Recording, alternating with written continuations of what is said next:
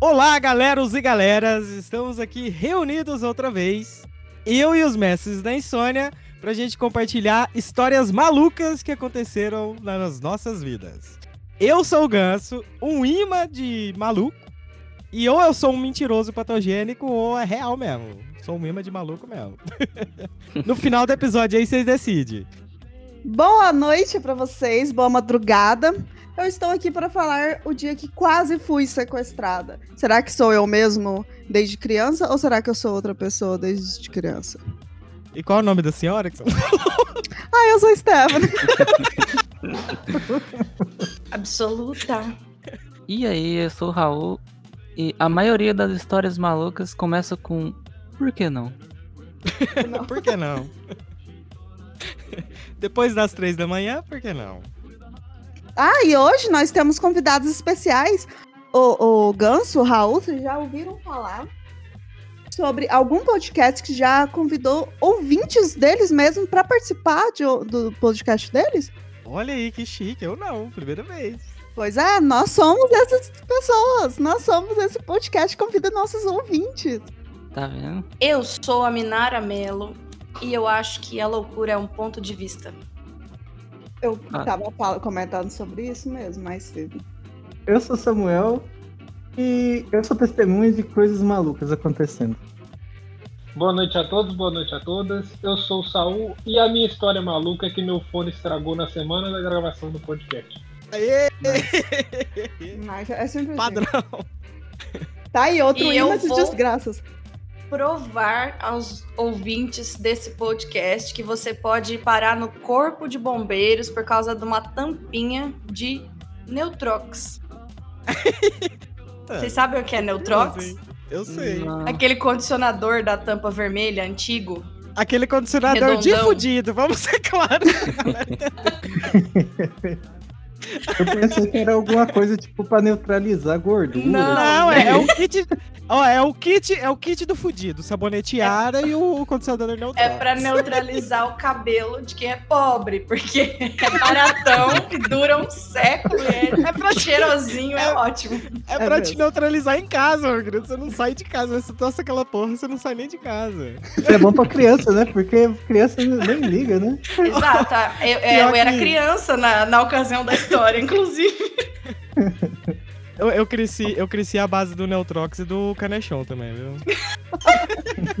Manteiga de karité. Esse mesmo.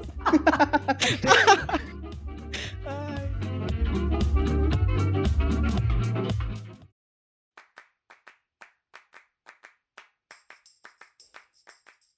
Vai, quem vai contar a primeira história? Vai, história. Então, sabemos já como que é a tampinha do Neutrox, né? Ele era, antigamente, pelo menos na ocasião que aconteceu isso, o vidro era redondo, a tampinha era vermelha e redonda também. Então, o furo do negócio era desproporcional. Porque, imagina, o furo de um, de um negócio sair condicionador é um furinho pequenininho. Ô, ô, Minara, só uma- ainda... Só uma dúvida. Porque tinha dois Neutrox, né? Tinha um que era um tubão grande e tinha um que era um de tipo de espremer. Dessa tampinha que você tá falando? De espremer? Você espreme e sai, que o buraco da tampa é enorme. Vocês estão ligados como que é? Tô vendo aqui uma imagem. E daqui tinha dois, eu lembro de duas versões. Um que era tipo um. Ai, como é que fala? Tipo uma bisnaga. Um o era tipo mais uma bisnaga. antigo que você pensa, porque é- ele é, como ele é comprido, não é tipo aquele creme de pentear, não. Ah, ele é tá, comprido e redondo, ele parece um bastão, assim. Aham, É, eu sei qual Era- que é. É o Era esse original. o protagonista da história. E aí eu tava tomando banho, e quem nunca foi espremer o negócio, ele pega a pressão e na hora que sai faz. E quando faz isso, sai 35 quilos de condicionador a mais do que o que você precisa pra passar no cabelo. E eu era criança, pensei, não vou desperdiçar, eu era uma criança ecológica. E aí o que eu fiz? Eu tive a brilhante ideia de tentar colocar o meu dedo mindinho dentro do buraco para empurrar o meu trox para dentro. o resto que eu não ia usar. Por que Foi não? uma bela ideia. E aí, eu, detalhe, eu fiz isso, em vez de eu enxaguar o cabelo, me, me terminar de tomar banho e fazer isso, não. Eu passei o que precisava no cabelo, meu cabelo tava cheio de creme. Enquanto ele ficava lá, de molho, né? Eu fui fazer isso, fui devolver o resto do Neutrox que eu não ia usar pra dentro do vidro. E eis que na hora que eu enfiei o meu dedo, pegou pressão. Mas você tava.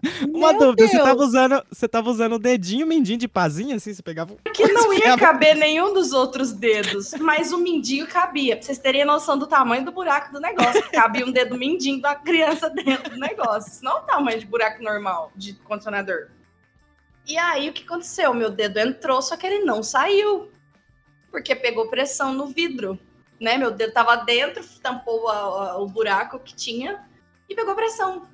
E eu comecei a saga do desespero tentando tirar meu dedo de dentro do da negócio de Neutrox.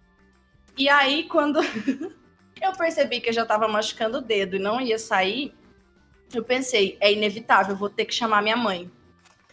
E o medo de chamar a mãe, e além de eu perder meu dedo, porque eu pensava, meu dedo vai ficar roxo, eu vou perder meu dedo, vai necrosar e eu ainda vou apanhar da minha mãe e ficar sem dedo.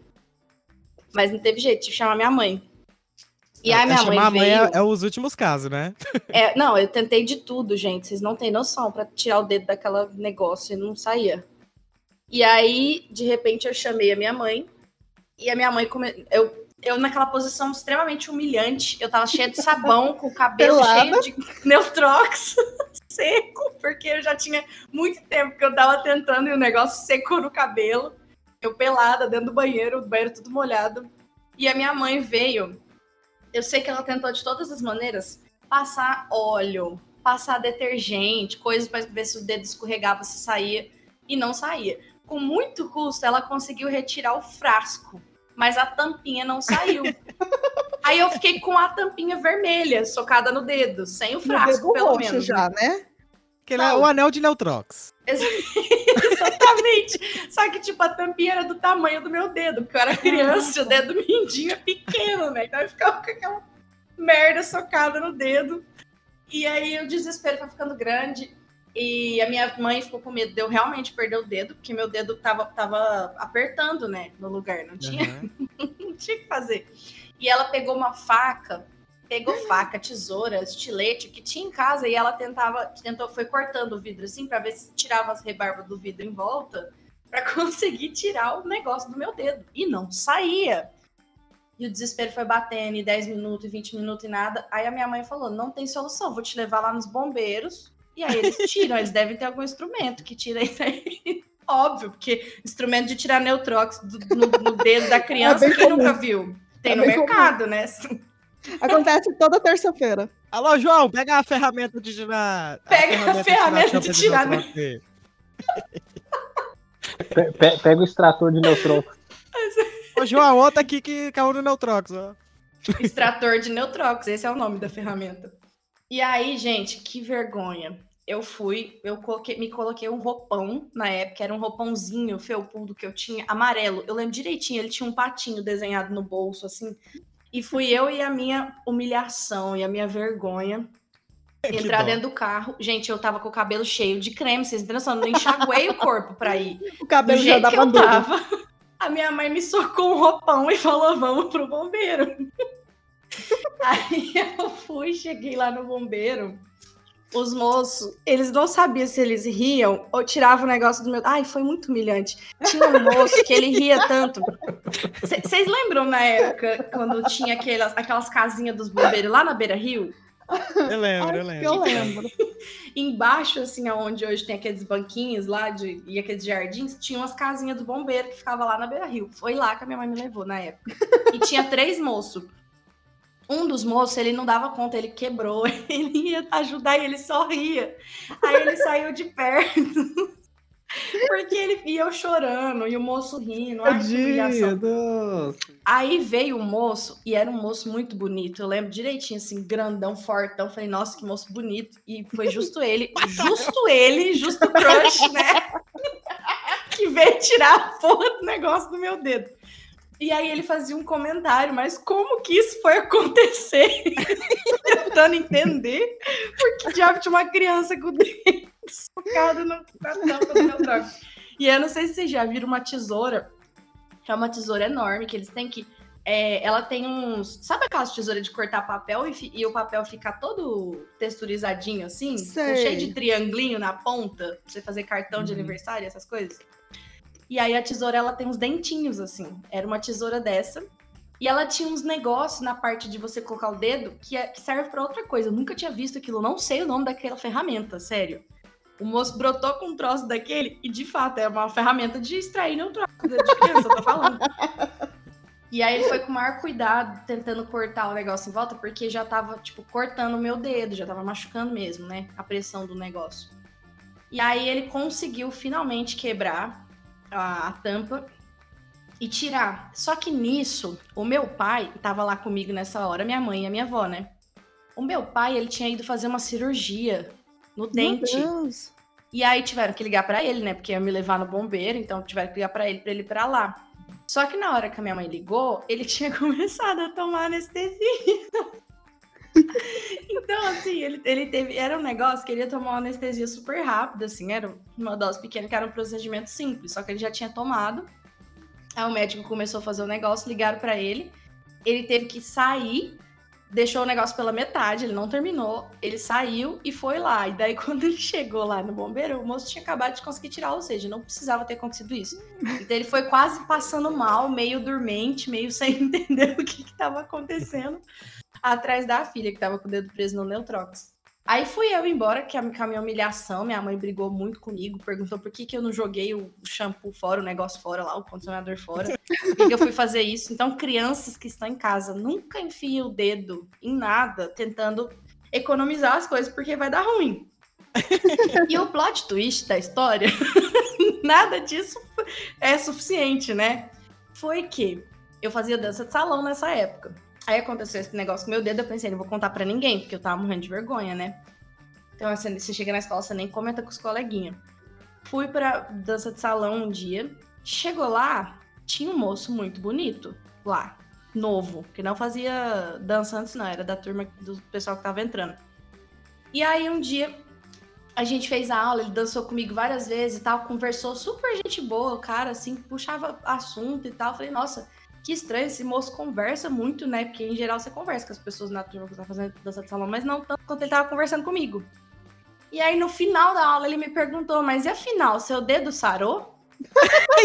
Gente, eu entrei em desespero completo e absoluto, porque eu pensei, como diabos o cara da dança de salão sabe? Aí eu pensei, tem uma conspiração, a cidade inteira sabe, e eu vou ser humilhada pra sempre por causa dessa A história. menina do Neutrox. Dedo de Neutrox. Inclusive tá escrito aqui Minária Neutrox, não é não? Acho que E fez aí eu- até um- um- uma comunidade do Orkut na época. Eu entrei em desespero, cara. Aí o que, que aconteceu? Eu, eu, eu perguntei pra ele, como que você sabe? Como que você sabe? E ele não falava, ele só ria, não, é. Você não tá sabendo? Ele, ele percebeu que eu fiquei constrangida e aproveitou, ele se aproveitou, ele ficou um tempão da aula da dança de salão, assim, me fazendo pressão psicológica. No final, ele falou: Você não lembra mesmo de mim? Eu falei: é Claro que não, porque senão eu andaria perguntando, né? E aí ele falou: Eu fui o bombeiro que tirou o Neutrox do seu dedo.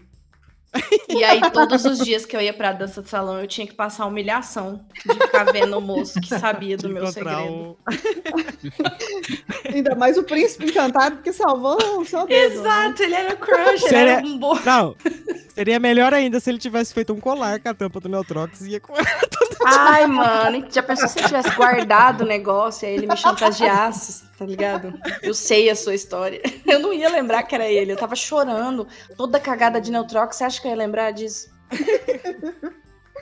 Aí, então é isso, crianças, não usem Neutrox. Essa marca devia ser processada. É, concordo. Se tiver criança ouvindo o podcast, converse com os pais pra ver se você pode. Não usem shampoo, crianças. É contraindicado para menores de, sei lá, que tamanho de dedo não, não, não vai entrar dentro do negócio. Tem que fazer um teste do tamanho do seu dedo antes de comprar o Neutrox. Você quer Neutrox, né? Toma! Toma mais Neutrox! Neutrox a gente conhece. Os seus são mais bonitos.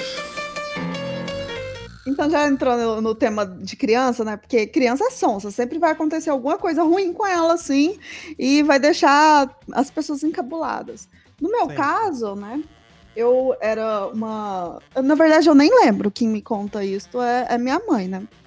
Ela conta que um dia estava na feira e ela deixou eu com. Eu tinha, devia ter o quê? Dois, três anos de idade, com a minha avó, que é a mãe do, do meu pai. E aí, quando ela retornou do, do- da barraca que ela foi comprar o- o- os mantimentos, alguma coisa, ela percebeu que eu não estava com a minha avó. Eu assim, bom, o que, que aconteceu? Cadê a Stephanie, minha avó? Não, ela, ela foi para você, ela estava com você. E aí, cadê a Stephanie? No meio da feira, no domingo de manhã. Como é que é domingo de manhã numa feira? É um formigueiro, é muita Hum. gente para todo quanto é lado. Era, né? Começo de filme de terror, de drama psicológico, isso daí. Todo mundo querendo um pastelzinho oleoso. É, E aí, quando ela percebeu, eu tinha sumido. E ela saiu no desespero, quase cega, gritando meu nome, procurando para todo canto. Cadê Stephanie? Stephanie estava quase chegando na beira rio, porque era naquela, naquele espaço, sabe? Que tinha um, cor, um corgo. Aham. E eu estava segurando na mão de duas pessoas. Um homem mais velho, What? e outra mulher mais velha. Desespero! A mãe simplesmente ela correu, me agarrou e falou assim: Stephanie, pelo amor de Deus. E quando eu olhei pra pessoa, eu comecei a chorar. Então, pelo parecer, eu estava sendo sequestrada. Quase. E aí, eu, uma, uma vez eu entrei até na paranoia. Será que sou eu mesmo? Será que minha mãe roubou essa pessoa, a, criança de mim e fui trocada? Será que Tem você estava lembranças anteriores Será, pais será que você estava sendo sequestrada ou você foi sequestrada? Sempre pensou que a família que era vilã e na real a sua mãe é a vilã. Mãe. Não, eu entrei numa paranoia dessa, tipo, será que sou eu mesmo, eu, aquela criança na foto? E na foto é engraçado, porque eu não pareço comigo. Porque eu era criancinha, meu cabelo era enroladinho, sabe, loirinho. E depois que eu fiquei um pouco mais. Depois que você foi de idade, sequestrada, depois que eu fui sequestrada, meu cabelo é escuro. Não é mais clarinho. olha, Stephanie, eu tenho uma péssima notícia. Eu, talvez. Os dados não batem. entra em histórias malucas e histórias paranoicas. Agora eu fico na, naquela, naquele medo. E essa é a minha história de lu- maluca que aconteceu comigo, que quase fui sequestrada. Eu achei muito suspeito. Eu acho que você deveria investigar o seu passado, procurar sua genealogia.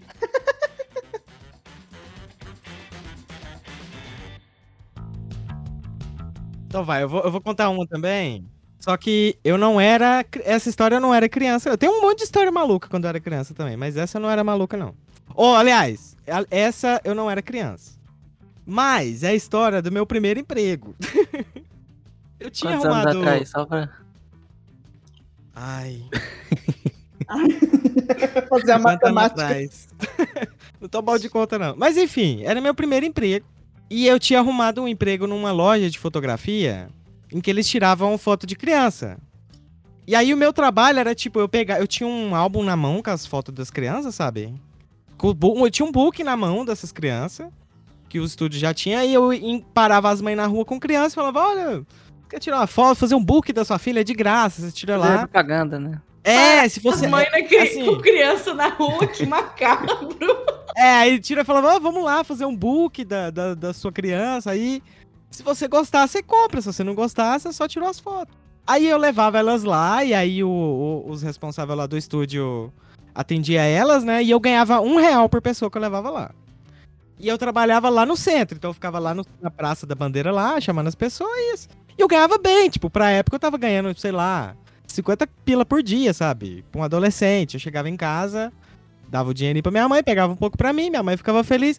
Foi tão estranha essa situação, eu tava ganhando tão bem. que eu era bom de lábia na época, sabe? Eu conversa... Hoje em dia não tanto, mas eu era comunicativo. E daí a minha mãe chegou a me questionar se eu realmente estava trabalhando no estúdio fotográfico ou não estava mexendo com drogas. Rolou esse questionamento. Por causa do dinheiro que tava entrando. Aí ela foi lá, conheceu o estúdio, tá, continuei trabalhando. Só que eu cansei daquilo lá, eu enjoei de ficar. Ô senhora, você quer levar seu criança pra tirar uma foto, pelo amor de Deus, com um real? Criança. Eu enjoei, eu não queria mais trabalhar lá, você tá entendendo? Daí, depois de meses, o que que eu fiz? Eu tive a brilhante ideia de chegar no meu patrão e falar: Ah, eu vou ter que me afastar do serviço, infelizmente, estou com tuberculose. Tuberculose. ah, é, eu não sei, tirei tuberculose. Falei, vai ser tuberculose a doença. Infelizmente, estou doente, estou com tuberculose, vou ter que fazer um tratamento e vou ter que me, me afastar do serviço. Ai, Anderson, sério? Eu falei, sério. Ixi, falei meu nome, vão roubar meus, meus documentos. Aí, sério, Ganso? Nossa. Mas. Vazou. vazou, vazou. Sério, mas tuberculose, não, que Deus tá com você, não sei o que. Aí já começou aquele papo religioso. Deus tá com você, que Deus te ama. E não sei o que. Aí, tipo, o cara pegou no meu braço assim: Não, vamos ali que a gente vai te curar agora. Você vai ser curado agora, em nome de Deus. Deus.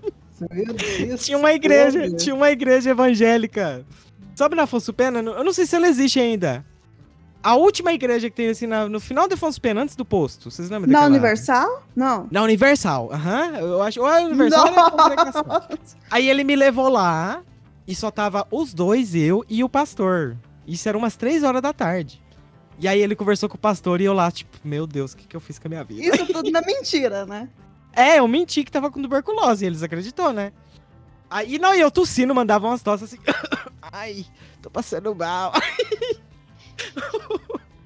o cara chamou o pastor e, tipo, eles pegaram no meu braço e aí começou, tipo, fez o, a parada inteira, sabe? O culto só pra mim lá, tirou o demônio. Mas te exorcizaram? Na, na Me exorcizaram, me exorcizaram de nome de Jesus, você tá curado, demônio.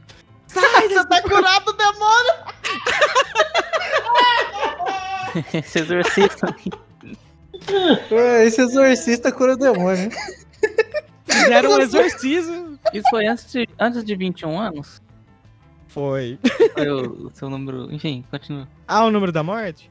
Aí, você sabia dessa parada? Sabia, pode continuar. Nossa, vê tanto que eu eu falo, que eu nem sei as eu coisas que eu falo, aí, aí, enfim, fizeram, fizeram um ritual lá só pra mim. Me exorcizou, tirou o demônio, rezou, tive que orar também.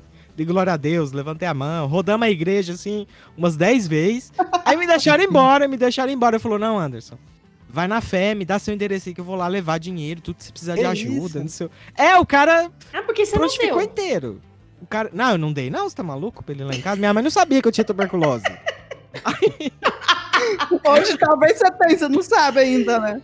Aí, não, aí eu já fui embora assim, mano. Tipo, corri pra casa, já fui pedindo perdão a Deus, o que, que eu tinha feito, né? Aquele papelão todo lá. Aí tá, cheguei em casa e falei, ah, fui demitida, hein, mãe? Ela, nossa, meu filho, mas esse era um dinheiro, um dinheiro tão bom que você ganhava, tão fácil, né? Ajudava aqui em casa e tal. Eu, é, pois é, nem tudo dura, né, mãe? Infelizmente. Ô, Tá, e fiquei vagabundo. fazendo uma exploração infantil, cara. Não, não, nem tanto. Aí eu voltei pra vagabundagem, né? Tipo, vida de. Fui fazer as paradas que eu queria, eu não queria trabalhar. E aí, daí, um certo dia, eu tava passando, tipo, eu tinha. Tinha que ir no centro. Isso, eu fiquei evitando ir no centro da cidade uns três meses pra não encontrar com eles, sem zoeira. E daí um dia minha tia falou: Ô, vamos, vamos comigo lá no banco. Eu falei: Ah, não dá pra mim não, tia. Não, vamos, você vai comigo. Eu fui com ela. Quando a gente tava passando na calçada do banco, ele parou e falou: E aí, Anderson? Se curou em nome de Jesus? E aí, Ganso? Vazou de novo. Aí eu abaixei a cabeça assim e falei, ai, curei, curei. Já fui andando pra frente. Minha tia, curou de quê? Uai, da tuberculose dele, em nome de Jesus, nessa doença aí maligna, leva tantas vidas. minha tia, E que tia tuberculose é um... desesperada, porque já tinha Ela- postado não, em você, né? Não, e minha tia... Não, a minha tia é daquelas sem filtro também, sabe? Ela já mandou gritar. E tuberculose, o caralho. Os meninos não tem nada, não. Ele mentiu pra você. Aí, nossa, mano, você vê o olhar de decepção dele pra mim. Ele fez um culto em vão. Aí cheguei em casa, apanhei, né? Obviamente, porque eu tinha mentido. De que tinha graça ainda. Todos rimos, foi isso? apanhei. Você pegou tuberculose no soco quando você chegou em casa. Rimos muito, rimos muito, apanhei. Foi Rimos isso. muito com tinha, olhos- você pegou depois disso. Você Você, riu muito com olho roxo, né? Tipo. Valeu a Ai, pena. que engraçado. Valeu a pena. Foi muito legal. A, a minha tuberculose fictícia. Vou contar uma história de adolescente, porque já, já passou. Agora eu vou contar. Não, não é bem adolescente, é é mais ali, depois ali do. É 17 anos e 18 anos é adolescente, né? Sim. Eu estava na Beira Rio e é de manhã. Não é à noite, não, não tava assim, não. Mas de manhã ali naquela região do Beira Rio onde tem é, o clube de Furnas, ali é muito vazio. Hoje em dia, pelo menos, tem um- um- uns locais assim, digamos. Mas lá era só mato e tudo vazio. E e minha amiga decidimos a brilhante ideia de caminhar por lá, sei lá, era sete horas da manhã, não, mais um pouquinho, oito horas, porque já tinha passado aquele movimento de carro. De repente, a minha amiga pega e fala assim, calmamente, Stephanie, é, eu sei que você é um pouco é, traumatizada, com- porque eu não sei se a Minara já aconteceu isso com isso, com certeza já aconteceu, de tarados correr atrás de vocês, né, de mulheres. Então, eu olho pra trás e tinha um homem de facão. Sim, Nossa, ele estava com um facão. Defina tarados. Era um tarado assassino esse. E eu. O, o que me impressionou, tipo talvez, Jason. seja a minha amiga falar calmamente: Stephanie, tem um cara de facão atrás da gente. e eu olho pro lado, olho pro outro, é mato e não tem ninguém. Não tinha Aí você ninguém. começa, Ninguém. "Se As águas do mar da vida. Exatamente É assim. tem gente, é, é os graus de choqueza das pessoas, né? A gente Entra fica em choque, minha sério. Casa. A minha, a, não, minha perna ficou dura, porque eu já fui, já, quando era, até quando era criança, já, já correu atrás de mim, eu corri. Só que com facão é uma novidade, digamos, né? Considerável. E ele não estava sim- simplesmente segurando o facão, ele estava olhando pra gente e batendo o facão, tipo, na calçada. O facão era muito grande, sabe? Eu comecei a chorar e correr, chorar e correr, até conseguir alcançar a uma alma viva. E quando eu olhei pra trás, ele virou as costas e voltou. Ou seja, ele realmente estava atrás da gente. Você escutou o barulhinho E a- do Jason? Eu escutei, eu escutei a musiquinha. É, mas é engraçado que a gente tava correndo e chorando. Ele tava andando calmamente e tava de boa e tava chegando perto. Cara, mas você não ligou pra polícia? Depois? No, no desespero, como é que você. Mas depois que você parou, eu ligaria pra polícia. Eu, hein? Ah, mas não sei. Tá aí, ó, a, a, pra minha amiga a Thaís aí. Um dia, se ela escutar.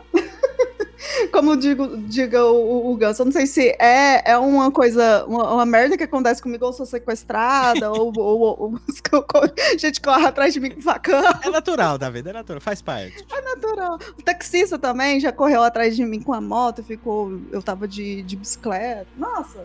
É isso aí, vida de mulher, vamos dizer. Triste. Nossa, ess- essas histórias assim de ser perseguido já aconteceu. Não de facão, pelo amor de Deus. Mas já aconteceu comigo também. Uma vez eu, eu tava com uma amiga que nem você, assim, a gente tava voltando de- da escola, na- era bem perto de casa, na real, que a gente tava. E aí ela viu um cara assim no. Dentro da. do- era uma casa de portão de grade que você consegue ver dentro da casa, sabe? E aí tinha um cara Uhum. dentro desse portão, no jardim. E aí ela achou estranho, porque assim, a gente passou. Aí na hora que ela percebeu, ela me puxou assim e saiu meio que correndinho, assim, andando rápido. Aí eu, o que, que é isso? Ela, tem um cara mijando ali, tem um cara mijando. Ela ficou sem graça, porque o cara tava mijando com o negócio virado pro lado da rua. Né? E aí, quando ela, ele percebeu que ela tinha visto e tinha me falado, ele começou a falar um monte de coisa e balançar o negócio, assim, tipo, então acho que ele não tava Ah! mijando, ele tava com o negócio pra fora mesmo. Então, esse tipo de situação, assim, de da pessoa colocar o negócio pra fora já aconteceu comigo umas três vezes já. É, Uhum. é- é muito comum, assim. É bizarro. É doentio, né? É, nossa, Vamos dizer. dá, dá, dá, dá- não sabe se dá raiva, se dá nojo, se dá vontade de ir lá e dar um tiro no, no negócio da pessoa pra ver se ela Se eu tivesse com facão, seria eu tentando cortar o pau desses caras. Bateu o Então, facão no chão assim, tira pra fora é agora. Não chega nem Tira, filho da ser, puta. ser história de maluca essas daí, não, né? É um grau acima até, né? Histórias de é assédio, história é histórias de assédio. É, são histórias que aconteceu comigo aí. E finalizou minhas histórias aí. Agora é vocês que me Ô, ô contam. Tef, só, deixa eu só fazer um adendo aí da Hum. história de vocês aí. Do... A Stephanie contou do maluco correndo atrás dela com o facão. Eu já cheguei a ser o, o maluco correndo atrás de alguém, mas ó, deixa eu me Com explicar. facão? tá? Não, não tava com facão, não. Deixa eu explicar. Era à noite, eu tava indo embora pra minha casa. O que aconteceu? Eu virei numa rua que tinha uma menina que também virou junto, coincidentemente. Aí, eu fui pra um lado, eu fui pra um lado da rua e ela pro outro. Aí a gente tava, sabe quando a gente tá em. A gente tava cada um no lado da rua, mas meio que igualado, assim, sabe, no mesmo rumo.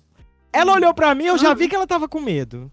Aí eu pensei na minha cabeça, falei, se eu ficar pra trás dela, ela vai ficar com mais medo ainda e vai achar que eu vou querer fazer alguma coisa, né? Então o que eu vou fazer? Vou acelerar o meu passo e passar dela.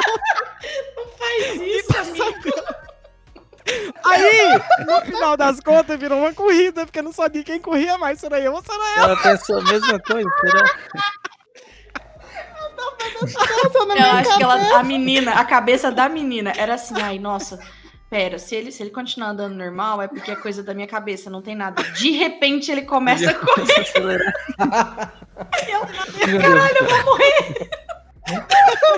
E na minha cabeça era assim, eu falei, nossa, se eu ficar pra trás dela, ela vai ficar com medo, então eu vou ficar na frente. Caralho, Ganso. Não, mas. mas Não, eu é, falei, vou inverter a situação, eu vou ficar na frente dela pra ela me ter visão de mim, entendeu?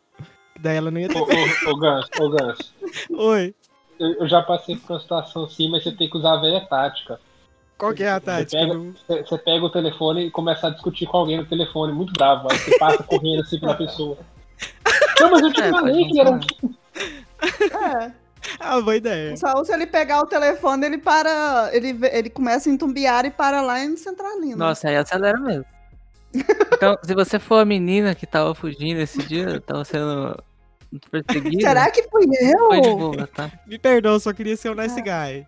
Não, eu sou o cara da, É. eu sou o cara que vendia laranjinha pra você, né? Não, no outro podcast. Ah, é verdade. eu tava quase pensando na Stephanie falar, ah, então era você, seu filho da puta. Não, eu não, eu não tinha. eu não tinha um facão, eu não tinha um facão. Ganso. Eu também já Eu. fui esse cara aí de, de perseguir as pessoas sem saber, cara. Foi o seguinte, final de semestre, eu não sei o que aconteceu, mas eu tava subindo ali. Uma, uma é, é- a entrada de Furnas é um local assim que é uma rampa.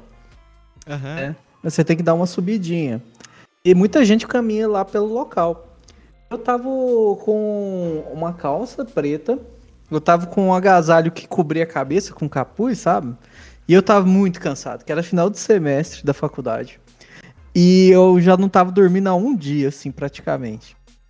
Eu comecei, eu tava assim, eu tava subindo, eu tinha que chegar em casa, eu tinha que subir um, uma puta, um- eu tinha que fazer uns 30 minutos de caminhada, assim, na rampa, assim, sabe? Porque a casa ficava lá num terreno mai, maior, assim, mais elevado.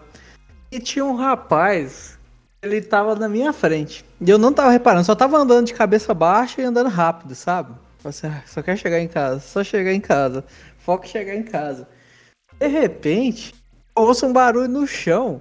De um milkshake cair no chão assim com força e o menino correndo. Aí eu falei, caralho, o que aconteceu? Aí eu olhei pro lado, pro outro, será que é alguém estranho? Eu falei assim, eu devo ser a pessoa estranha então, porque eu não tenho condição. Porra, o milkshake é sacanagem. Nossa, derrubou o Sacanagem, milkshake. Realmente eu tava com medo. Então, isso é que eu pensei.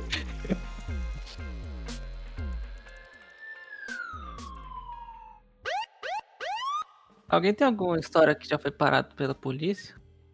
Ah, eu várias, mas acho, não, é, não é de maluquice, não. É de. Como é que fala? Preconceito. Abuso policial mesmo. E pre- preconceito porque- meio também. É porque já aconteceu duas vezes de no carro que eu tava, eu não tava dirigindo, mas no carro que eu tava ser abordado pela polícia assim com arma na mão. Uma delas saltava comigo, que a gente tava visitando Sim. O sítio lá do, do nosso Essa, avô, né? essa, história, essa história é engraçada. Essa história é engraçada, você sa- sabe contar ela? Pode contar, eu vou contar a segunda vez que Não, você não, não, tava. não. Não, é porque é, eu só ia dar a informação, porque eu não lembro direito. e tal. Mas acontece que a polícia estava perseguindo um carro fugitivo que tinha sido roubado, sei lá, que era o mesmo, da mesma marca e da mesma Uhum. cor do carro que a gente tava. Nossa. Era um Voyage cinza. E, e- e- e a gente, é, como a gente estava indo visitar é, o, o- o nosso, o nosso avô, no caso, que ia em outro estado, a nossa placa era de um estado muito diferente. Então a galera só, só, tipo, foi cena de filme mesmo. é, oito carros da polícia assim te cercando, sabe? Nossa. É, veio, o, veio o de cu trás vocês não e passava veio... uma agulha, né? Nossa, é engraçado que na minha memória eu não Ah. eu tava de boa, assim, porque. Também lá, tava de boa. eu, era, eu era mais de boa antigamente, eu acho. Nossa, eu ficaria des- completamente desesperada. Uma vez pararam o carro, aconteceu a mesma história que você está falando. Eles estavam procurando um traficante, eu acho. E aí eles era do mesmo carro. A gente estava num uninho daqueles quadrado antigo de cor prata. Sei. E aí eles estavam procurando drogas no ca nesse carro. E aí estavam fazendo blitz lá na Beira Rio. E aí, o que aconteceu? A polícia mandou a gente parar, a gente entrou em desespero, porque eu tava na época com o cremoso, ele tinha recém feito 18 anos, só que ele não tinha carteira de motorista. Eita. E eu era menor de idade. Não! E aí, tipo, ele poderia, sei lá, ser preso ou por pedofilia ou por. É, pedofilia não, porque eu podia falar que era consentido e tudo, e ele É. tinha recém 18 anos, mas por não ter carteira, ele podia perder o carro, né? Só que eles estavam interessados em revistar o carro pra ver o negócio das drogas. E daí, quando viram que não era, eles não pediram os documentos. Eu não sei por que diabos eles estavam com pressa, porque, tipo, numa situação dessa, a primeira coisa que eles faziam era pedir o do- documento. Não pediram os documentos. E aí, assim, eu tava com o, o cu trancado, porque eu pensei, nossa, ele vai perder o carro, né? Ele não tem carteira. E não pediram. E aí revistaram, olharam o porta-mala, olharam, olharam atrás, assim, embaixo dos bancos, viram que não era a gente e liberaram. Não pediram documento, não perguntaram idade, não perguntaram nada. E aí foi aquela vez, assim, que eu, nossa, agora foi quase. A segunda vez é que eu tava. Eu, é, eu ia tocar, né? E aí eu tava indo ensaiar. Tinha um cara que. Chama ele de Jorge. Ele era do. Ele é do Buriti. E aí ele vinha pra. ele Conhece, hein? Eu conheço, hein? Ele vinha pra Itumbiara. Ele pegava eu aqui, eu, eu ia tocar teclado. Ele, aí depois que ele me pegava, ele ia para Porã, pegar o cara que ia tocar sanfona. E depois de Iraporã ia pra Centralina ensaiar, no estúdio em Centralina. Era tipo três cidades diferentes, assim, que era complicado. Era um Mas rolê. Itumbiara e Iraporã é lado. Era né? três cidades que é tudo a mesma, na real, né? Aí. Nisso, quando eu, eu ia no carro dele, tinha um golzinho, né? Eu tava acostumado, já que eu ficava no banco de trás e meu teclado ficava em cima de mim, porque não cabe no porta-mala o comprimento. Então o carro já tava aquela bagunça de coisa atrás, né? Beleza, ele me Uhum. pegou lá, a gente foi para Porã. Indo para Porã, quando a gente passou do trevo, chegou no trevo, do ladinho assim tinha meio que um matagal, né? Chegou já dois carros de polícia maluco atrás, assim, abordando mesmo. Ele parou assim, ficou morrendo de medo, o Jorge. E aí a gente parou, é, desceu do carro. Eu custei a sair, assim, colocando, passando o teclado por cima, voltando no banco. A gente desceu, ele, é, o policial revistou.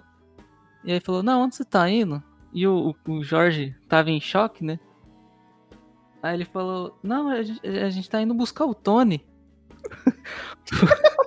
Do nada, assim. que era é, coinc- coincidentemente era o nome do cara que tocava sanfona, é meio que parece nome de traficante, né? Nossa, caralho, meu Deus. Aí, eu, "O Tony? Quem que é esse Tony aí?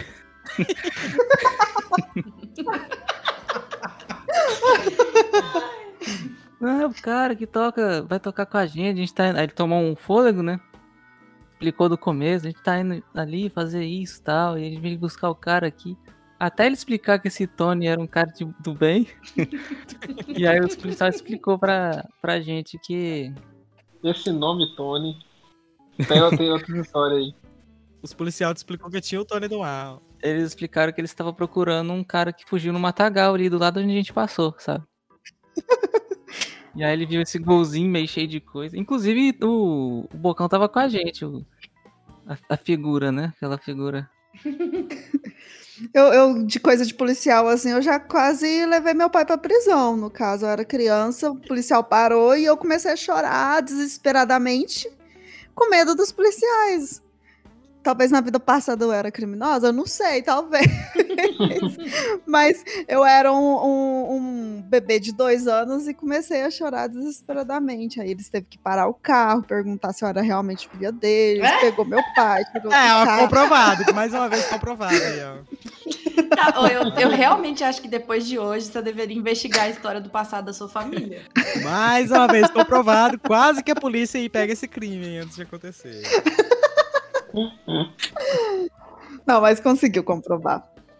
Gente, uma pergunta agora. Histórias em avião.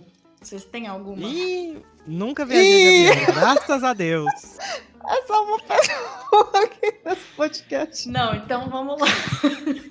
Arrisco Essa- dizer que aqui foi só você.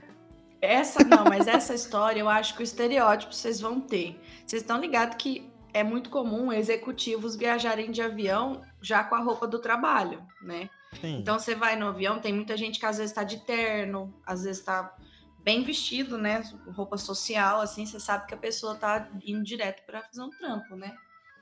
E eu estava indo pela primeira vez, eu e o Cremoso no avião, e nenhum dos dois nunca tinha voado. Era a primeira vez, então, assim, aquele, aquele medo desesperador, porque eu sempre. É, esse negócio de que avião é o transporte mais seguro do mundo, comigo não cola, não. Morro de medo. Nem comigo. Morro de medo. Aí eu fui, primeira vez que eu tava voando, primeira vez que ele tava voando, não tinha nem como um dar apoio moral pro outro, porque dava os dois passando medo junto. E aí ele sentou na- a- a- no, no banco, assim, eram três, né? Um do lado do outro.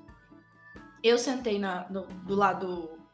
Na verdade, são quatro bancos, dois de um lado, dois de outro, corredor no meio.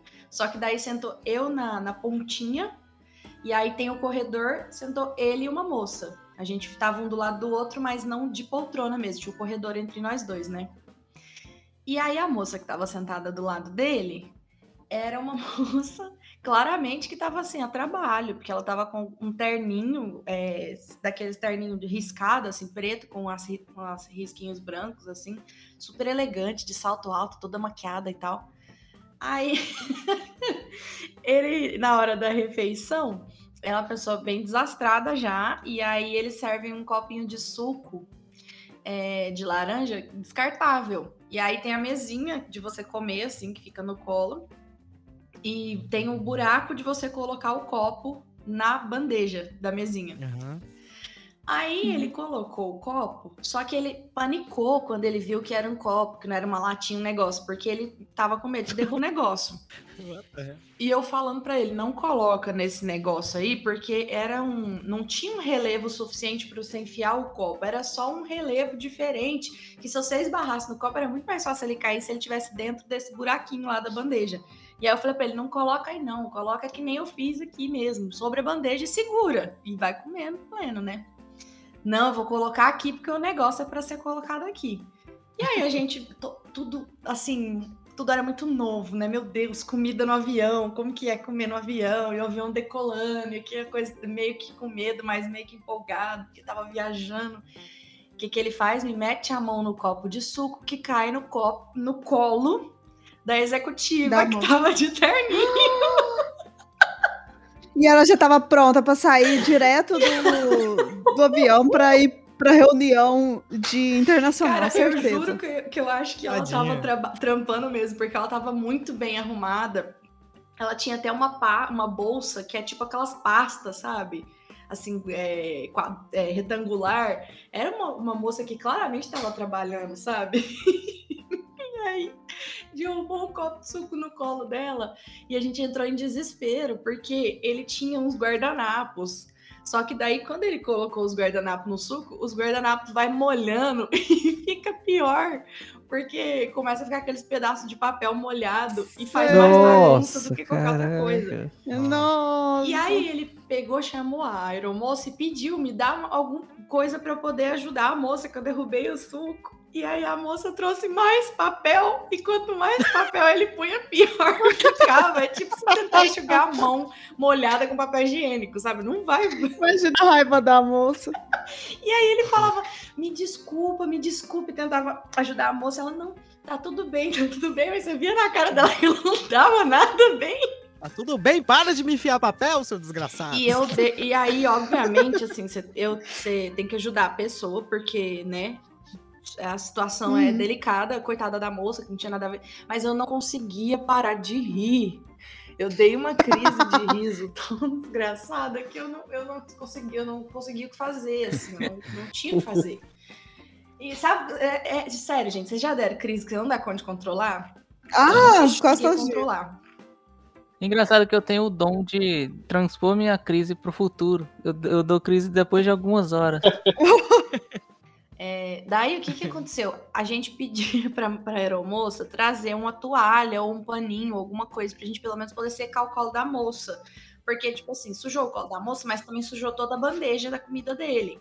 Daí, se ele mexesse, ia cair no chão, ia cagar tudo, né? Porque era um copo de suco cheio.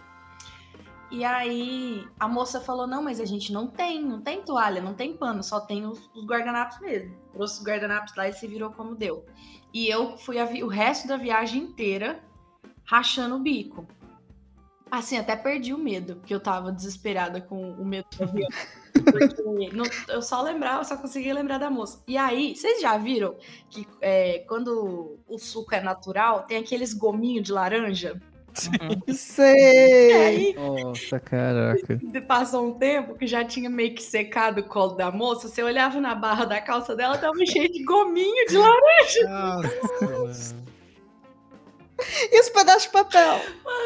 Aí eu imagino a- essa mesma moça contando essa história de uma outro pessoa podcast. idiota que deu um Eu no devo estar contando em outro podcast com esse mesmo tema. Se você, se você é a moça daquele dia, manda um e-mail. Manda um e-mail. Manda e-mail aí pro DD3 moça. ao- Eu tô rindo de você até hoje, mas não é por maldade. Ô, Raul, você ia falar, você ia falar da sua habilidade. Você transfere a, a, a crise de riso pra depois? É, porque normalmente quando a gente tem crise de riso, a gente consegue controlar, né? Aham. E aí, às vezes eu tenho um dom que eu, eu, eu travo, não rio. Eu mantenho fixo, só que o universo vai me cobrar a crise mais tarde. Então, algumas horas depois, eu rio do nada, de- do nada, daquela mesma coisa. Ah, eu- não consigo e eu dou crise de risada com coisa nada a ver não e onde não, e onde não pode. Tipo na igreja. Tipo pum. Quando você escutou uma pessoa dando pum. Não, e velório, velório, já ri em velório. Velório. meu- Nossa, sabe por que eu tenho mania de rir na cara do médico? O médico tá me dando um- um- uma coisa. Eu tava com Covid, né? E ele, então, você está com trombose pulmonar. Vamos te- ter te internar. E eu, uhum. Vou morrer. E começa a rir. A pessoa é Eu não sei masoquista. porque. que eu- Eu não sei o que acontece, mas eu sempre rio disso.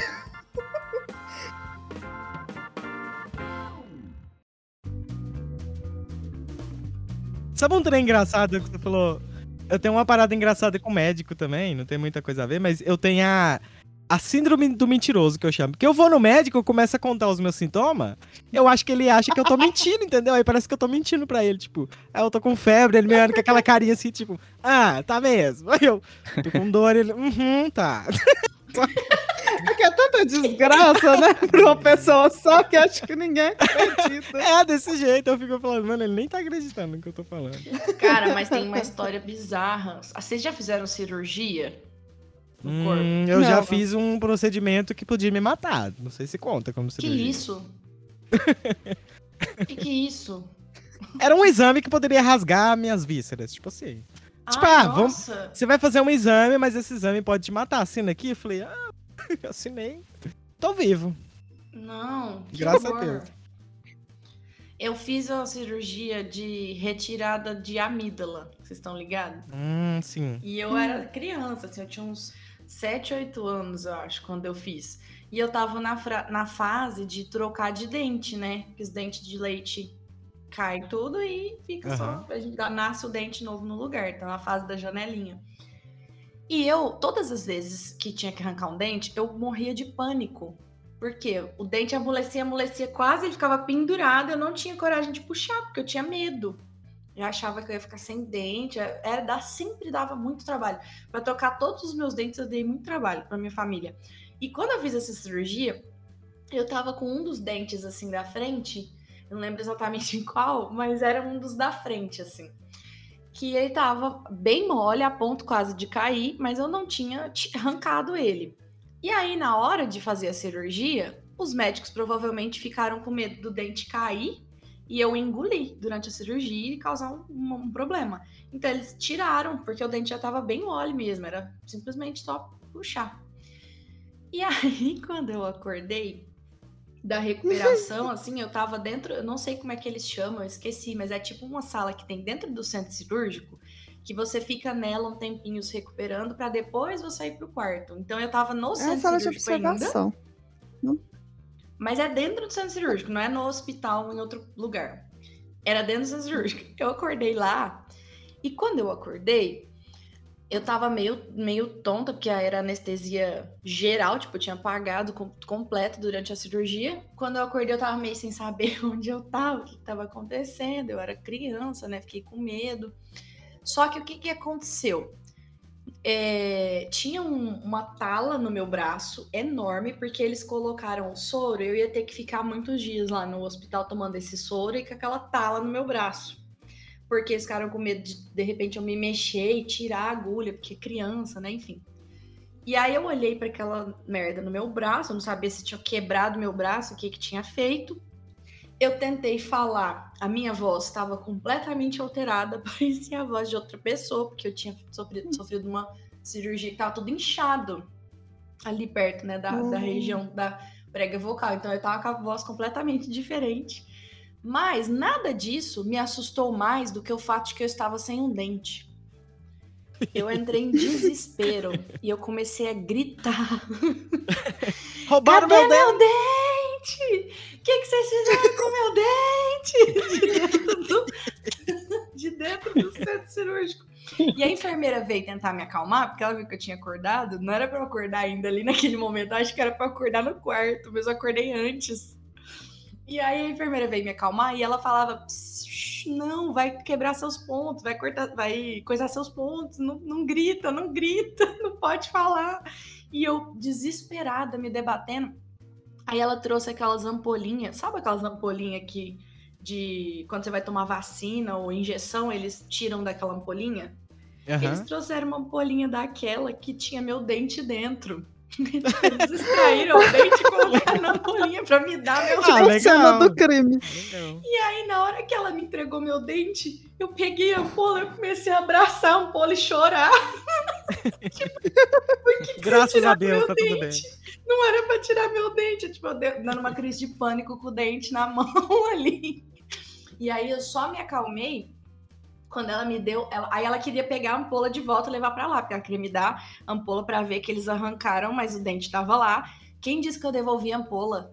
Eu fiquei com essa ampola o resto do dia na mão. Eu, eu fui pro quarto, vi meus pais e tudo. Fiquei com a ampola até de noite. E chateada, me senti traída, porque eles iam tirar só a minha amígdala, não era pra tirar meu dente também, entendeu? Tiraram uma parte do meu corpo a mais do que eu precisava. E você tava guardando, né? Ele cair naturalmente. É tipo um. É um, é um processo Exato. nosso de criança, eu tenho né? de- escolha, entendeu? Eu não sou obrigada a arrancar uma parte do meu corpo. E um detalhe interessante, gente, eu tenho todos os meus dentes de leite até hoje guardados na minha casa. Sério? Todos eles. Ah, só tem E Você um. não pegou as amígdalas, não? As amígdalas eu, eu tive, ela me. Depois ela me deu o vidro com, com as duas amígdalas assim no formal. Era... Gente, as minhas amígdalas eram três vezes o tamanho de uma amígdala normal, era bizarro. Só que aí eu doei para a escola que eu estudava, porque eles tinham um laboratório de ciências na época que tinha alguns bichos mortos, empalhados, um negócio assim. E aí eu dei as minhas amígdalas para ficar lá nesse laboratório. Ah, tá.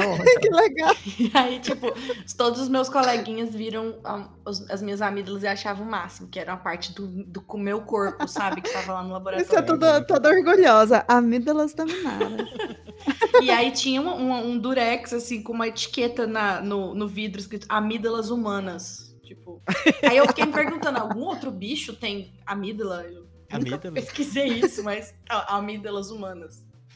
Parece uma coisa assim, de um cadáver, sabe? Mas não, era, era É. Ô, ô Gans, a gente podia contar aquela do, do lanche. Bora. Como que a gente vai chamar? É, não Vamos pode dar de- nomes porque. Não, calma, deixa eu pensar um nome legal. Fome lanches? Fome, Fome lanche. lanches. Fome Tá, o O fome nome lanche. da lanchonete. Eu vou fazer o seguinte. Eu vou contar a minha parte da minha visão. E aí Tá. eu vou parar num ponto e você vai contar a sua. Pode ser? Beleza. Uhum. É, Tá, a gente tava na época da faculdade ainda, presencial. E aí tinha o Ganso falava que tinha um amigo dele que tinha aberto uma lanchonete chamada Fome Lanches. e aí ele, ah, olha aqui que legal, meu amigo abriu uma lanchonete, depois vamos lá. Tá, passou algumas semanas, ele começou a ficar puto. Nossa, meu amigo me mandou mensagem todo dia com esse trem, Eu lembro querendo bloquear ele já. Aí ele falou, vamos nesse trem. Ele falou pela raiva, vou pelo ódio. Vou nesse, vou nesse trem pra, pra ver como é que é comer esse trem logo, ele me para de encher o saco. E aí, beleza, a gente combinou de ir depois que sair da faculdade, a gente buscava a prima dele. E foi, foi eu, o Ganso, o Pedro e a prima dele. A gente buscou ela e foi pra lá. Chegando lá, bonitinho, a gente sentou lá de fora, nas mesinhas de, de boteco. Pediu, pediu sanduíches lá, cada um pediu o seu. E aí a gente tava conversando de boa lá enquanto, enquanto preparava. Aí de repente um amigo do Ganso chega lá de fora e fala, ô, vem aqui, te mostrar um negócio. Vem aqui, eu vou te mostrar aqui dentro, né? Beleza. Ele saiu, fiquei conversando lá com o Pedro. E depois de um tempo, ele, ele chegou lá pedindo, gente, vambora. Eu falei, o que foi? Suando. Não, termina Branca, de comer e vambora. Eu falei, ah, beleza, então, tá ficando tarde mesmo.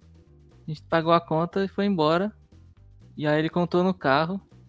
E agora você, você continua daí a sua visão. Então, o safado do meu amigo, né? Aspas, fiz a aspas do Saul aqui na monta.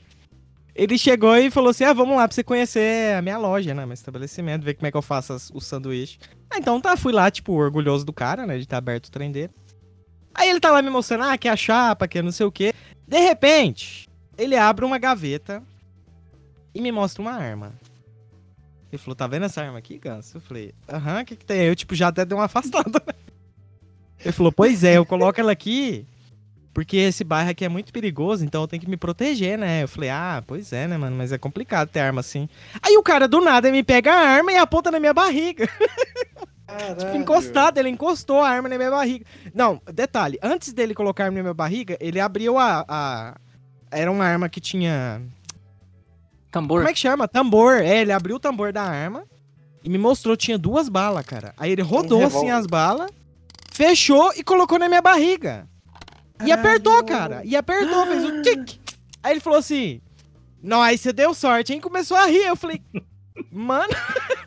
tipo, Que cara, eu isso, não cara? sabia. Que, que, que, você tá- isso, isso é sério? Não, a gente, ri, a gente ri hoje, mas a gente ri, tipo, da situação do tanto que ele é para-raio de maluco. Não, e tanto que na hora eu não ri, eu não falei nada. Eu falei, eu falei ah, legal. E tipo, saí pra fora assim, mano, eu não sabia onde pôr minha mão, meu pé, sabe? Mano, vocês Não tinham- tinha ah, lugar. O, o podcast tinha que ter imagem, porque eu, eu não falei nada, porque eu tô chocada.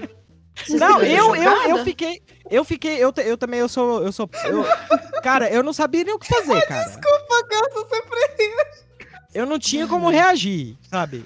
Aí eu fui Mano lá pra do céu. mesa, sentei, eu olhei pro Raul e falei, vamos embora. Isso, em tempo real, ainda ganhei áudio ainda do, do Ganso desesperado Ele, ele contou no carro o que aconteceu. Véi, cê- que que é isso, véi? Não, e tipo, no- mesmo se não tivesse carregada, porque ele ainda viraram pra mim e falou assim: Não, ele tirou as balas antes de fazer essa brincadeira que você. Mesmo se tivesse tirado, cara, que porra de tipo de amigo Mesmo que bota uma arma na sua tirado. barriga e aperta o gatilho? Não existe isso, cara. Mano. Mano. Esse é os amigos dele. Ah, é, tipo, de Minara. graça, de E graça, Minara de e Saul. Esse é o Ganso. um pedacinho, um pedacinho dele.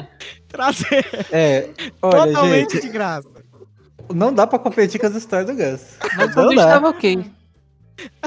Mas o sanduíche era bom, pelo menos, né? Não muito. Era uma merda, era uma merda. Era, uma O, o merda. sanduíche, o seu sanduíche tava com gosto de pólvora, né? Meu tava. Ai, que Pô, eu, eu tô lembrando uma história bizarra que não fui eu Hum. que vivi, mas a Stephanie tem que falar. Stephanie, você, a história do, do, do lanche que você comeu depois que você foi no show do rock e tava a mulher amamentando lá. Muito bizarro. A mulher tava amamentando e a gente foi comer, a gente tava com fome, era um, ali na Itarumã. E não tinha nada aberto, era três horas da manhã e tudo fechado. Tava um deserto, aquela, aquele lugar. Itarumã, no córrego escuro. E bem num, num lugar assim, um breu. E lá estava uma lanchonete. Fui eu comendo essa lanchonete. E de repente chegou uma mulher, outra, outra mulher com, com um filho amamentando e, o cara, e outro cara. E aí eles começaram a brigar. E aí, na briga, isso, isso, ela deixou a criança na mesa, foi brigar com o cara, bateu no cara. Ela arrancou as tetas pra fora e começou a apertar as tetas e jogar, jorrar leite no cara. Ela usou leite de arma. Tem que usar as armas que a gente tem em mão. Tem que usar as armas que tem, né? Caralho, Isso foi a briga mais bizarra que eu já vi na minha vida. Eu não sabia que os- o, o leite dos era tipo. Podia ser usado E isso eu comendo, né? Eu, eu, eu larguei o lanche, acho que eu não senti mais vontade de comer. Cara, leite Já não tava lanche. bom. Stephanie, isso dá de um leite. personagem de RPG poderosíssimo. Impossível ser a maga do leite. É ela mesmo. É, mamacita. A mamacita?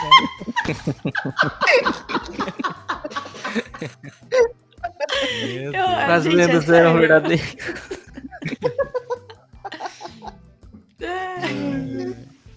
É- é- essa parada do leite aí só me lembrou um amigo que eu tinha, que ele tinha uns 11 anos de idade e ainda mamava na teta da mãe dele, com 11 anos. né? Isso Tipo, é na bizarro. frente, na frente de todo mundo, assim, normalzão, saca? Isso é bizarro, cara. A mãe dele chegava assim, ele, eu lembro de gente, ele só abaixava, puxava a teta da mãe dele assim e mamava perto de todo mundo. Para os maiores de 18 anos, tem gente que mama até hoje. É, né? Sim. Verdade, normal, totalmente normal. Tem gente que não parou até hoje. Oh, mas fechando e não fechando, é, você quer falar sobre o, o- a corrida de carro que você teve? Oi? Verdade? Essa, essa, essa é clássica. Minha corrida de carro? Porque foi muito, foi, foi incrível. Qual a do. Da época da faculdade lá que eu contei pra você? Aham. Então, mas deixa eu explicar. É porque eu tenho síndrome do pânico. Vamos deixar claro. Então, tipo, qualquer coisa que acontece pra mim, sabe, vai me matar ou é perigoso. Ah, então... não parece. O cara atirou na sua barriga de mentira lá e se. Nossa. Não, Tô você tá maluco. revoltada. A- Eu tô gente- muito revoltada com esse cara, não, você não tá a- entendendo. eu não- a gente nem. Eu nunca mais vi esse cara na minha vida, não. Acabou, depois daquilo, acabou. eu também fiquei revoltadíssimo. Não foi só. Não, Aí ele é- fechou a lanchonete, a gente já passou lá e não, tem, né, não existe mais. É, não tem É, mais. se ele faz isso com os clientes, deve ter um motivo, né? Eu, eu fico imaginando assim, ele chegando triste, pô, velho, o Ganso nunca mais respondeu minhas mensagens. Não É, respondi mano, mesmo, é. você tá maluco. Nunca Não, mais. não é, mas eu fico imaginando o colega dele, não, cara, aí você tem que parar de apontar a arma na barriga das pessoas, você não vai fazer amiga assim. Não, e tipo, e essa parada me gatilhou na época mesmo, porque eu ficava pensando, mano, eu podia ter morrido, saca? Ficou mesmo, cara. Eu fiquei Entre tipo, meses pensando nessa merda que eu poderia ter morrido, cara. Literalmente enfim. engatilhado. Eu, é, literalmente. Enfim, tenho sofro aí do, das síndromes do pânico, né? E daí, nesse dia, eu já tava um pouco afetado, né? Antes de ir pra faculdade. Eu tava um pouco gatilhado. E daí, eu tinha ido, né? eu- o ponto de ônibus pra mim pra faculdade é do lado da casa de uma prima minha. E eu fui pra pegar o ônibus, né? Aí, tipo, passei na casa da minha prima antes pra trocar uma ideia com ela. E o ponto era do lado, tava esperando o busão, né? Troquei uma ideia com ela e vi o carro dela, assim, da, da, da mãe dela do lado do. Na parte de fora, assim, da casa, sabe? Na garagem, com o portão. Assim, fora do portão. Sim, sim. E daí, estacionado, né? Aí eu vi o carro dela lá cinza, pá, olhei o carro, fui pro ponto de ônibus. E a minha prima tava com um amigo dela na casa dela. Cumprimentei esse amigo dela, não conheci e tal. Fui lá pro ponto de ônibus, tô esperando, de repente, eu olho assim, é o carro da minha tia chegando. E um amigo da minha prima dentro. Aí ele falou: Você vai pro centro? Eu falei assim: Vou. Quer uma carona? Aí eu olhei assim e falei: Ah, é um amigo da minha prima que tava lá. Falei, quero a carona, né? Me deixa lá no centro, que lá é mais perto da faculdade. Entrei dentro do carro. No que tá indo no caminho, aí, tipo, ele começou a falar do filho dele, né? Ah, que eu tô indo ali tirar o CPF do meu filho de dois meses de idade, aí já me deu uma, um questionamento. Falei, que diabos uma criança de dois meses que é um CPF, né? Eu pensei. Aí eu fiquei marcando esse trem. Aí eu comecei a olhar pra cara do motorista As paranoias. e não era um amigo da minha prima. Tipo, não era mesmo. Tipo, era outra pessoa. E tinha uma cara. Não, esse cara, assim, me desculpa, mas esse cara tinha uma cara de assassino do caralho. E eu olhei pra Mas cara era dele. outra pessoa, literalmente? Ou você tá falando. Era outra pessoa, literalmente. Não era um amigo da minha prima, não. Ué? Aí o que, que veio na minha cabeça? Eu falei: é um cara que roubou o carro da minha tia que tava aqui de fora, do meu lado, e já aproveitou e me sequestrou aqui. Tipo, eu imaginei isso. e aí ele vai me matar. Eu já, aí eu já comecei a pensar essas coisas. Mas antes de eu fazer merda, eu falei: não, vou segurar e, tipo, sei lá, às vezes eu tô- é um amigo da minha prima ainda, né? Mas só um comentário, o síndrome do pânico que você tem não é à toa, né? Porque a quantidade de experiência pra te incentivar a desenvolver isso. Aí, aí ele mandou a frase, ele mandou a frase, a, a final frase, né? Ele virou e falou assim: Ó, eu só vou desviar o caminho um pouquinho, porque eu vou passar ali antes, mas, a mas eu vou te deixar lá no centro, tá? Mas na hora que ele falou isso, que ele virou pro lado, assim, pra uma outra rua que eu não conhecia, aí eu falei, mano, esse cara vai me matar. Esse cara vai me matar, esse cara vai me matar, esse cara vai me matar. Quando parou no sinal, que ele parou o carro no sinal, eu abri a porta do carro e pulei. Vazou. E pulei. Pulei e saí Mas- correndo, não olhei pra trás, cara. E aí, tipo, a minha sorte é que passou um ônibus perto, eu entrei no ônibus. Aí no ônibus eu já mandei um áudio pra minha prima. Eu falei, ô prima, ou eu acabei de pular do carro do seu amigo, ou eu salvei minha vida. Mas ele foi atrás de você? Não, aí, resultado final, o cara que eu pulei do carro era o vizinho da minha tia, que me conhecia, conhecia ela, conhecia todo mundo. Não tinha, Só que não eu tinha fiquei- assassinato na história. Não, na hora eu surtei e, tipo, nem reconhecia a cara do vizinho, nem sabia, nem lembrava quem era o vizinho.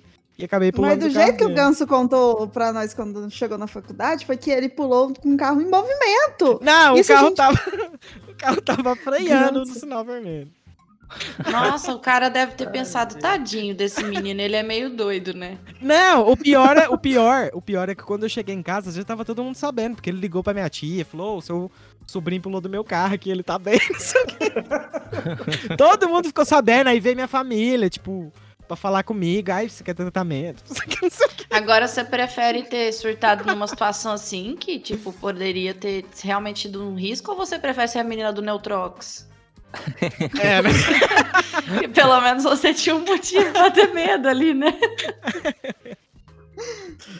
O- eu tenho uma história de carro. É, mas is- isso é o Samuel que tem que contar mais, porque eu não lembro. Caralho, isso é Eu- bizarro mesmo, velho. Eu sou a única testemunha. Ih, Eu, O observador. bem antigamente, o Samuel, quando ele fazia faculdade, eu levava, é, eu tinha que pegar o carro, levar ele pra faculdade, trazer o carro, porque meu pai ele, gos- ele gostava de tirar um cochilo antes de ir pro plantão. Então, quem levava ele pra faculdade era eu, né?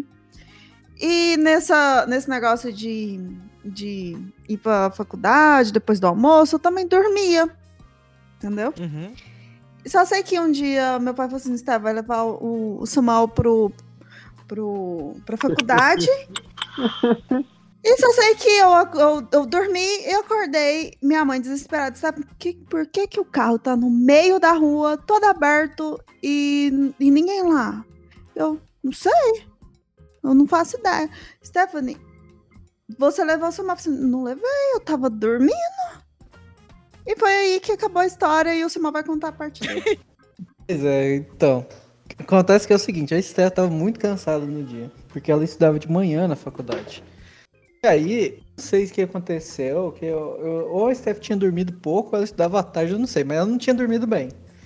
Aí eu falei assim, Steph, você vai me levar? Ah, aí ela pegou e levantou assim com uma prontidão, assim, vup.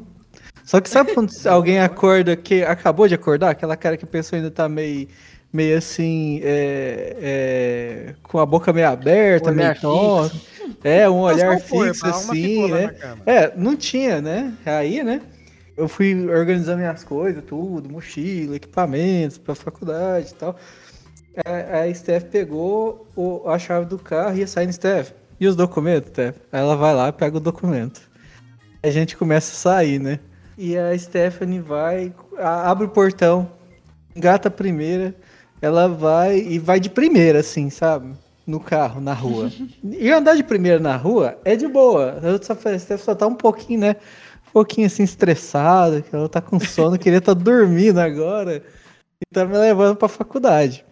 E a Stephanie andando de toda a via de primeira. Steph, Steph, põe a segunda. Aí ela vai, olha pra mim assim, coloca a segunda. Aí, aí ela, ela olhando meio tonta assim pra mim, colocou a segunda, foi, e tem uma quininha na esquina. Ela passou, passou a tua parte. Steph, falei, Steph, cuidado. Aí, aí eu falei, para, Steph, né? Ela parou na, na onde tinha o pare. Aí eu falei, pode ir, Tefinha. Aí continuou de segunda. Saiu de segunda, cara. Aí ela foi de segunda e sem, sem é, é, cinto de segurança. E o Steph, Steph, coloca o cinto de segurança, Steph. Aí ela olhou pra mim assim, assustada, foi e colocou o cinto de segurança. Aí ela segunda, eu falei, Tefinho, pode colocar a terceira aí. Ela pegou, colocou a terceira, ultrapassou dois carros. Ela chegou, me deixou, né? Falei, ah, Stephanie, pode, pode me deixar aqui na avenida mesmo? Aí ela foi, me deixou. Quando eu olhei assim, né, tava vindo um carro seguindo assim, sabe? E aí a Stephanie cruzou o carro com tudo depois. e passou vazado assim, sabe? E depois a Stephanie dirigiu o trajeto inteiro sonâmbula. Ela não viu. Eu estava sonâmbula. Ela não viu que estava dirigindo. Basicamente, você estava dirigindo, né? tava passando as marchas para ela. Eu não lembro. Eu não sei se foi um surto psicológico, se foi um sonambulismo. Só sei que desligou. A sua não é lembro que disso. O, o seu subconsciente já sabia o caminho, né? Exato. Mas eu fiquei com medo, pensando, será que eu, eu atropelei uma pessoa no meio do caminho e não sei? Não, Steph, você desviou de todos os carros certinho, só desviou rápido, sabe? A Steph não tava com. É, é tipo assim, é, sabe aquele negócio que a gente toma com. É, a gente faz as coisas com cuidado? A Steph não tava fazendo cuidado, ela virava. Ou talvez você tenha uma segunda personalidade, você descobriu agora. Olha aí. Então, se Foi você, doido? Se você foi atropelado naquele dia, manda um e-mail. Por favor. Mande O e-mail. retrato, da fala... o retrato falado é alguém com a cara assim de sono, assim. É o que? Era um. Era um. É, é, fiesta, né? Era um Fiesta preto. Mas pior que tinha que ser em vídeo, não tinha que ser em áudio, porque não dá pra. Eu tinha que mostrar como que a Stephanie tava. Não dá pra falar em áudio, falar em áudio assim com detalhe. Mas ela tava parecendo um boneco de posto andando assim. Mas eu imagino, é, puxando o gancho também na época de, de tocadas e shows, né? Aconteceu uma vez a gente pegar um casamento que é, iam ser duas, duas, é, é pode dizer? duas duplas, vamos dizer assim, né? Du- duas duplas que iam cantar. Dois shows é né. É, iam ser dois shows se- seguidos, assim. Acabou um pro outro. A banda ia continuar a mesma. Então eram, tipo assim, sei lá, quatro, cinco horas de show, uma coisa assim. Seguidão. Lógico que tinha um intervalo entre um e outro, assim, acabava um, aí o pessoal descia, comia, fazia alguma coisa e voltava, né? É, Mas era no mesmo, na mesma noite.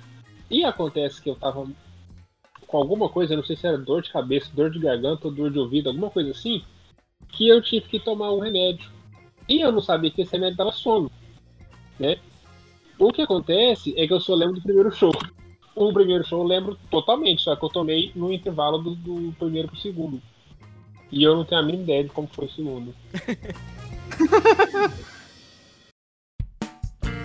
Ô, Minara, você quer deixar a rede social Ah, é verdade, gente. Segue lá, arroba Minaramelo. Segue meu Insta para conteúdo sobre canto, música, voz e esses assuntos relacionados a cantores. Lives. Lives, é verdade. Tem várias lives repentinas, vergonha alheia. tem as lives combinadas, mas tem as lives repentinas, vergonha alheia também. Show. Da hora. Saul, você quer deixar um recado? Onde te encontram? Apenas que busquem conhecimento. Busquem conhecimento. Quem pegou, pegou. Saudoso ET Bilu, vai com Deus. Será que ele saiu do Brasil? Não, ele mora no Amazonas. Ele Não, mora no ele, Amazonas. não, ele voltou pro planeta dele, gente, por causa do corona. Pelo amor de Ganso, Deus, ele- depois que Eu ele... tô falando sério, ele mora no Amazonas, tem um rancho que se você quiser visitar ele, você organiza lá a estadia, aí eles te dão um bolinho. Ô, ô, Ele um vai, ele vai bolinho acender a lanterninha dele. Ele vai, ele vai acender a lanterna dele, se não for. Tá achando que eu tô brincando? Eu tô falando sério. Se, ti- se a, se a sua baba Yaga ainda tiver a fim de, de contratar mais bruxas do Cerrado e ela ainda tiver aquela erva boa, às vezes a gente vai até lá no ET Bilu conversar com Olha ele. aí, beleza, então tá marcado. Então, semana que vem podcast com o ET Bilu de convidado. Ô, aí sim! Aí sim! Aí tem um negócio, né, gente? O ET, Pil- ET Bilu é aqui de Goiás, né? É? É, Não, não sei, não lembro de coisa. é, não é? Aquele, qual que é o lugar lá que o povo vai encontrar alienígena? Não, de Goiás é o chupacu, rapaz. Goianinha. Eita, esse vai ficar pras lendas. A gente tem que fazer um podcast de Goiânia. lendas. Porque na, a gente, não sei se vocês sabem que o ET de Varginha, na verdade, quando ele foi buscado lá pela, pelas agências de segurança, ele foi pra Unicamp, o corpo do ET de Varginha. Sério? Então, a gente tem uma, uma teoria de que em algum lugar, existem inclusive assim, é, os lugares que as pessoas falam que é, que embaixo do IKEA, um deles, na Unicamp, que é o Instituto de Química, eles falam que é o lugar onde tem uma base secreta, assim, do governo e o, o ET de Varginha tá lá. E tem a galera da Atlética que fez o- a camiseta do curso de ufologia, que não existe no Unicamp, mas a galera compra por causa dessa história. Existe toda uma mística do ET de Varginha na Unicamp, é muito legal. Da hora. Bom, então é isso. Obrigado pela participação, nossos convidados. Não esqueça de mandar e-mail dd3podcast.gmail.com Então é isso, obrigado, minha gente. Um beijo. Valeu! Alô? Quero café! Quero café! É! Isso aqui é uma porcaria que não merda nenhuma. Desculpe.